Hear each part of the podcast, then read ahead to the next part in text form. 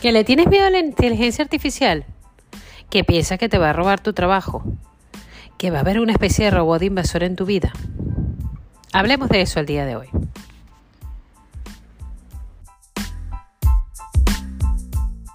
Si hay algo que te da miedo, la vas a ver como un enemigo y siempre vas a ir en modo supervivencia. En vez de buscar conocer realmente qué es aquello que tú consideras una amenaza y convertirlo en una oportunidad que se abra un negocio al lado, que venga un nuevo compañero de trabajo, que tu marido conozca a una persona nueva. No siempre son amenazas. Todo depende también de la actitud con la que tú enfrentes esta situación. Si hay un nuevo compañero de trabajo y tú lo consideras una amenaza y empiezas a actuar de manera repugnante, a ponerle la zancadilla, a la final todo eso se revertirá en tu contra y entonces tú por ser una compañera tóxica vas a acabar fuera de la empresa o vas a acabar tú completamente contaminada, intoxicada. Lo mejor que puedes hacer realmente es conocer qué es aquello que tú consideras una amenaza y ver qué vuelta le puedes dar para convertirla en una oportunidad. Cuando empezó a sonar todo esto del chat GPT, asistí a un curso que organizó la Fundación COSO. El curso se llamaba Cómo sacar partido de chat GPT y lo dio Mar Monsoriu, que era una experta en todo esto de las nuevas tecnologías. Entonces, esta mujer hizo un libro que se llama mm, algo así como Todo sobre Alexa o algo, lleva, lleva tiempo trabajando y escribiendo sobre todos estos temas. Entonces, bueno, empezó a explicar cómo funcionaba la, de la herramienta de una manera completamente eh, parca, o sea, explicó así funciona la herramienta, se metió con nosotros y ella ahí en, en, la tarima iba explicando todas las cosas, eh, las herramientas de Microsoft y todo. Entonces, ¿qué nos explicó? y luego que he constatado porque me he puesto a usarla. Eh, recuerda todo lo que le has preguntado, de forma que lo vas configurando. No llega a ser un Jarvis como el de, el de Iron Man, que, que además em, es como súper avanzado. El que nosotros vamos a usar, que es ChatGPT, lo podemos ir configurando hasta que entiende cómo pensamos, entiende cómo pensamos, no, entiende lo que le pedimos, porque no entiende lo que no nos pensamos, porque no puede entender lo que nosotros no le transmitimos. Segundo lugar, eh, hace una búsqueda y te organiza un documento, o sea, un texto, en función a lo que tú le hayas pedido. Si se lo has pedido mal, te lo dará mal. Es decir, si tú no tienes conocimientos, eh, tu chat GPT tampoco lo va a tener. ¿Qué quiero decir? Si tú le pides eh, algo muy simple como una receta de bizcocho sin huevo, vale, te va a buscar una receta de bizcocho sin huevo, pero no tienes la garantía de que esa, esa, receta de bizcocho sin huevo vaya a elevar, vaya a ser sabrosa, no, porque lo que hace es una búsqueda en internet de recetas que ponen otras personas y hace una selección. Pero luego, ¿qué pasa? Tú puedes leer la receta y decir, bueno, búscame la fuente, dime cuál es la fuente.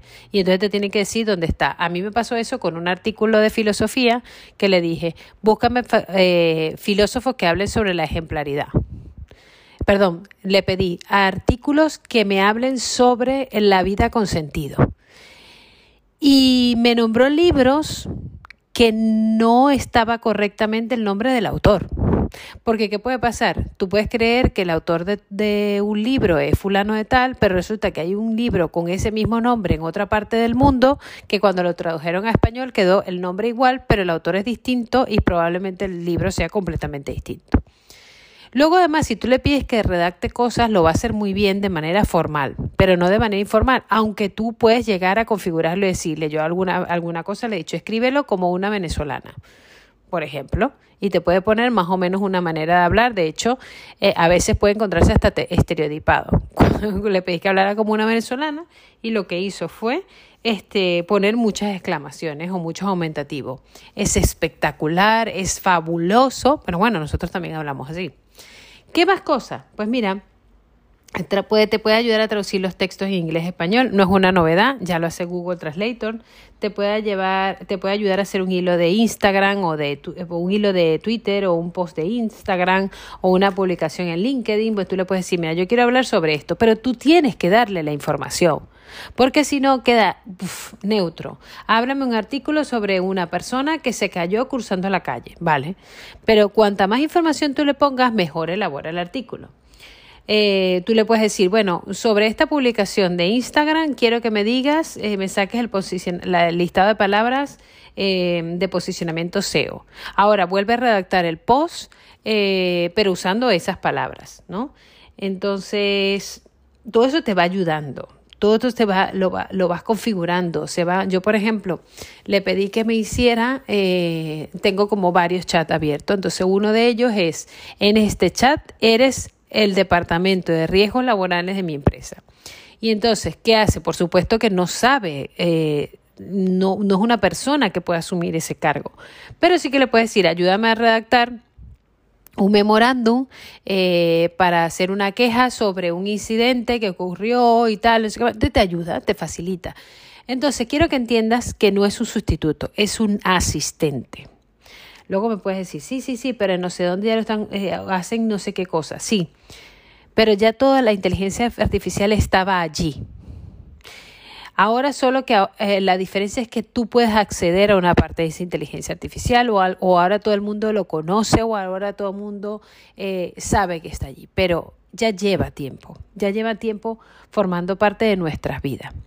Y puedes considerarlo una amenaza, vale, pero eso no va a cambiar que va a seguir allá afuera. Y puedes llegar a presionar a los gobiernos para que lo regulen, pero va a seguir allá afuera. Entonces, puedes poner el foco afuera y decir, echarle la culpa a todo el mundo por haberlo creado y porque exista y porque no esté regulado, o puedes asumir que ya forma parte de nuestra vida y aprender a manejarlo, a gestionarlo y sobre todo a gestionar tu vida considerando que eso está allí, porque tus hijos lo van a usar. Y si tú lo, si te vuelves arcaica diciendo, oh, es que esto no puede ser y no sé qué más, los hijos de tu hijo lo van a usar y no te lo van a decir porque entonces te van a considerar una persona cerrada. Es lo mismo que pasa con las, nuevas, con, lo, con las redes sociales. Yo es que no la uso, que no sé qué. Si tienes hijos, tienes que aprender cómo funcionan las redes sociales, porque si no, no te vas a enterar en qué mundo viven ellos. Es como que si tú vivieras en una montaña o en una cueva y ellos viven en el bosque.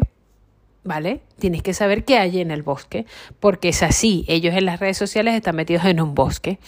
Entonces, esa es una realidad. Luego existe inteligencia artificial aplicada a muchísimas cosas, por ejemplo, para hacer imágenes, para, para hacer una imagen exactamente igual a la tuya, para eh, replicar tu voz, para hacer podcast.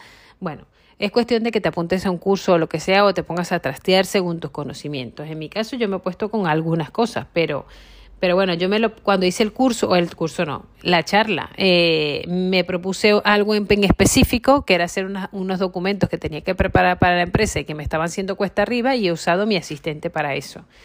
Eh, pero luego, claro, tienes que ponerte a practicar y hacer cosas y darte cuenta de que cómo, cómo lo puedes emplear para mejorar tu profesión. Ah, bueno, pero que si tú yo me dedico, no, es que soy, yo me dedico a algo muy básico. O, o no, ¿y cómo me va a mejorar eso si yo lo que soy es comercial? Mira, pues a lo mejor te puede ayudar a, a presentarte a los clientes. Ayúdame a hacer un elevator pitch. Y teniendo en cuenta que yo tengo 25 años de experiencia, que he vendido hasta, la hasta suelas de zapato. ¿Qué tal? Tú le vas dando información y él te prepara un elevator pitch. O sea, lo que tú, tú tienes que tener conocimiento para pedir y tienes que tener conocimiento para corregir. Por lo tanto, la inteligencia artificial está allí. Pero tampoco te va a reemplazar en otro sentido, en tus relaciones personales. Ahí nadie te puede reemplazar. De hecho, Cualquiera puede llegar a reemplazar tus funciones, pero nunca reemplazarte en el amor, en la experiencia. Por lo tanto, ahí es donde tienes que poner hincapié en ser una persona especial, porque ahí nadie te puede reemplazar. En el trabajo no te pueden reemplazar como amiga, agradable, compañera, que sonríe, que se acerca, que pregunta, que ayuda, que se interesa, que empatiza. En la familia lo mismo. O sea, alguien puede sustituir, eh, sustituirte o sustituirme para planchar, para lavar, para cocinar, pero nunca te van a sustituir como oído, como atención, como ayuda, como abrazo, como cariño, como cercanía, como empatía, como historia personal, como proyecto de vida compartido. Entonces ahí es donde tienes que poner empeño. Y para todas esas personas que se pasan poniendo el foco siempre en la carrera, en la profesión, en el negocio, en el dinero, que lo sepas, que eso no te va a dar la felicidad. Que hay que poner atención en eso, sí, pero que no tiene que ser lo único, que donde tiene que estar el foco puesto es vivir en una vida con sentido. Y el sentido viene dado de entregarnos y compartir nuestra vida, de entregarnos por los demás, de darnos a los demás, de descubrir cuáles son nuestros talentos y ponerlos a servicio de los demás. Y por supuesto de entender que ese hueco que tenemos dentro, el único que lo puede llenar es Dios. O sea que no te olvides de meter la espiritualidad dentro de tu vida, porque cualquier cosa que hagas se va a quedar incompleta si no puedes ofrecérsela a Dios, si no puedes mirar que Dios te mira con ojos de amor, que te espera y que te acompaña y que está allí para ti y que te creó para que tú seas feliz, pero vas a ser feliz en la medida en que te desarrolles y que no te quedes como una persona primitiva o básica en nivel de supervivencia, sino que te desarrolles para amar, no solo para ser amada, sino para amar, para perdonar y para entregarte a los demás. Y definitivamente eso no lo puede hacer la inteligencia artificial. Gracias por acompañarme en el día de hoy. Si te ha gustado este podcast, puedes suscribirte, puedes compartirlo con todas las personas que quieras y puedes también visitarme en mi Instagram arroba soymerquintero. Recuerda, lo más sencillo se puede convertir en algo extraordinario si lo haces para contribuir a la felicidad de las demás personas y a crecer cada día un poquito más.